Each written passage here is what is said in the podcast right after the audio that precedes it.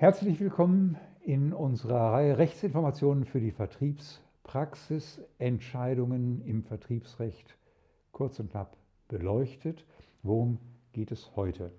Es geht darum, dass der eine Steuerhinterziehung und eine Verurteilung wegen Steuerhinterziehung kein Ausschlussgrund ähm, darstellt, um den Ausgleichsanspruch auszuschließen. Das hat das Oberlandesgericht Köln festgestellt in einer Entscheidung. Wie war der Sachverhalt gelagert?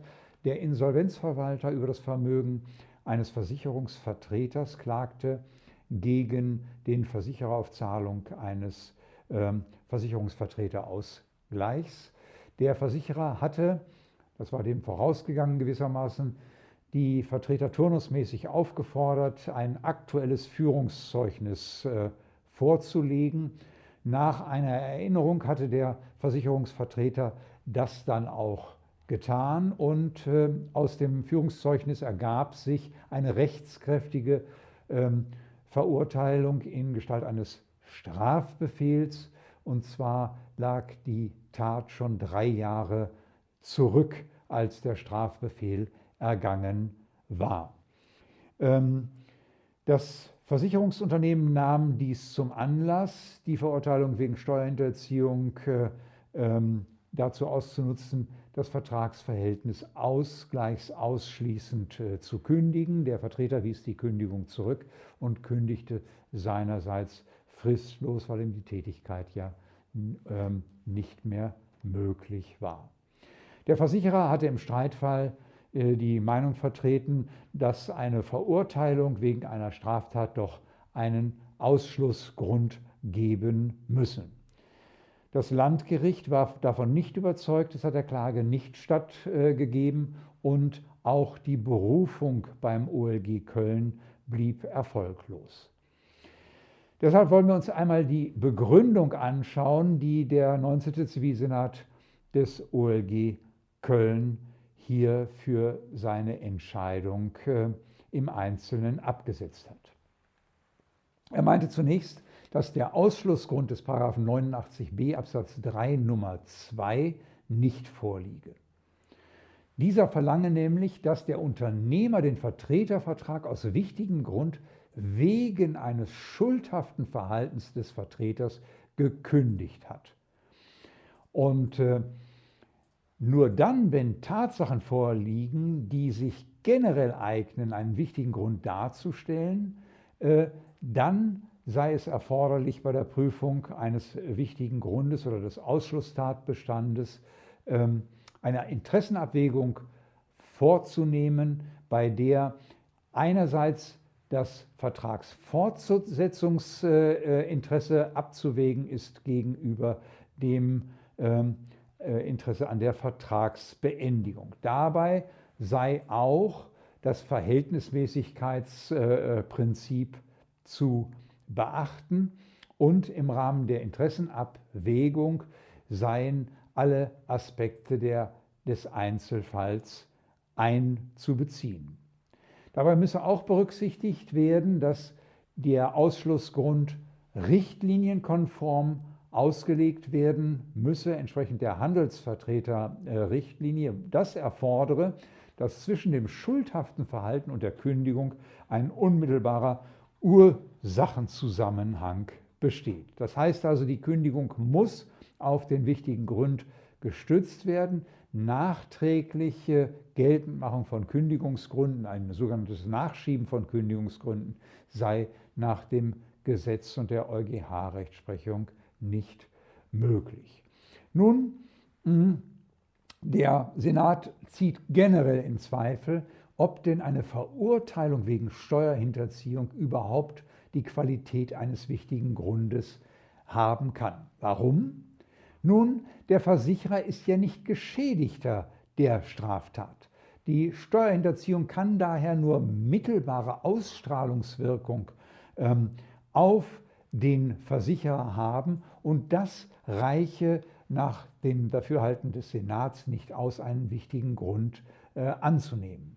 Und der Versicherer könne auch nicht damit gehört werden, dass er auf, als aus aussichtsrechtlichen Gründen veranlasst wäre, hier sofort äh, fristlos zu kündigen. Das gelte zumindest, so der Senat, wenn der Versicherer völlig offen lässt mit seinem Vortrag, äh, welche Vorgaben ihm die BaFin gemacht haben soll und ob und welche berufsrechtlichen Konsequenzen wegen der weiteren Betrauung eines straffällig gewordenen äh, Versicherungsvertreters denn überhaupt äh, drohten.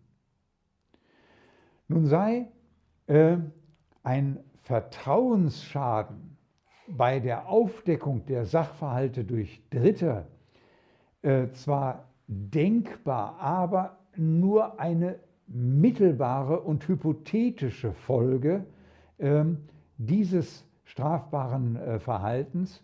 Und das reiche ebenfalls nicht für die Annahme eines wichtigen Grunds, und zwar insofern, als dass bei der Abwägung der widerstreitenden Interessen hinter das Fortsetzungsinteresse zurücktrete. Bei der Abwägung sei ferner zu berücksichtigen, dass die Steuerhinterziehung mit der Tätigkeit des Vertreters für den Versicherer überhaupt nicht im Zusammenhang stehe, dass der Vertreter 14 Jahre vertrauensvoll mit dem Versicherer zusammengearbeitet hat und dass er eben keinen Anlass gegeben habe zu Beanstandungen äh, seine berufliche oder außerberuflichen Aktivitäten betreffend.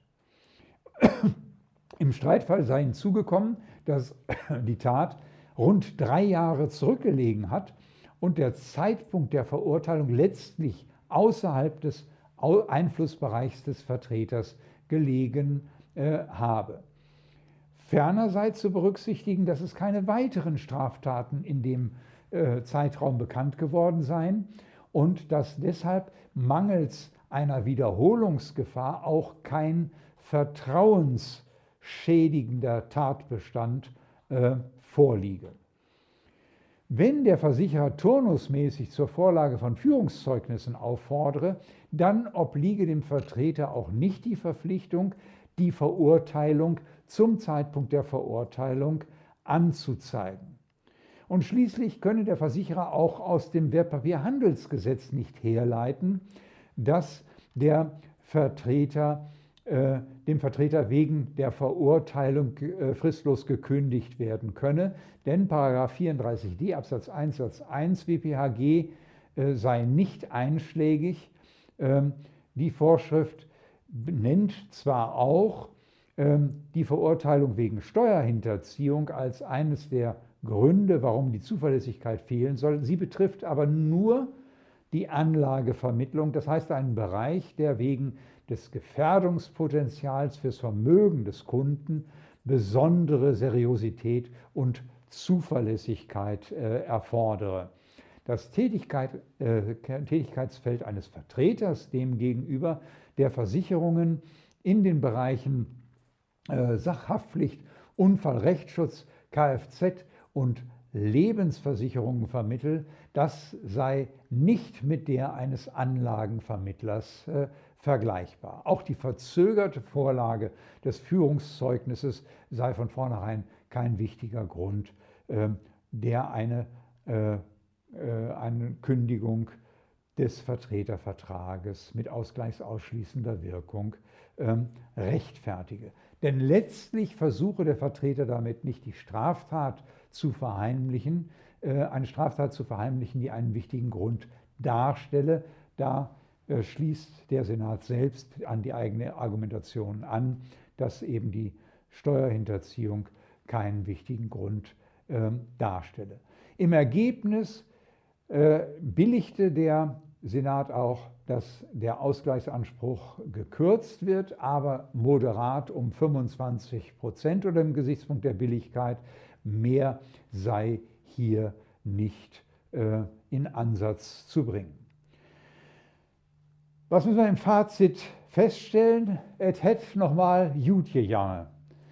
Die Entscheidung ist im Ergebnis auch in Ordnung, aber sie mahnt doch zur Vorsicht, denn wir haben vielfach eine parallele Betrauung äh, als Finanzanlagenvermittler bei der, den Versicherungsvertretern in der Ausschließlichkeit. Und da kann natürlich schon die Risikolage durchschlagen. Da können die Erwägungen, die der Versicherer angestellt hat, zum Wertpapierhandelsgesetz durchaus greifen.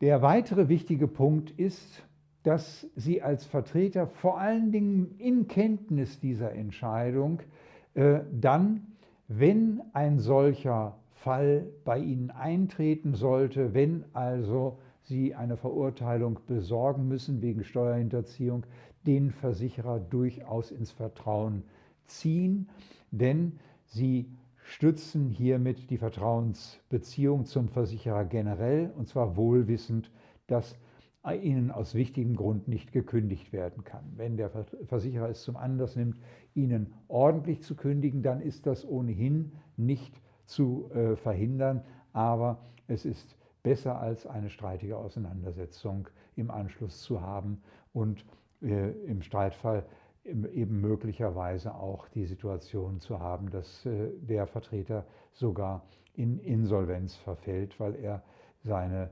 Beschäftigungsstelle oder seine Agentur verloren hat.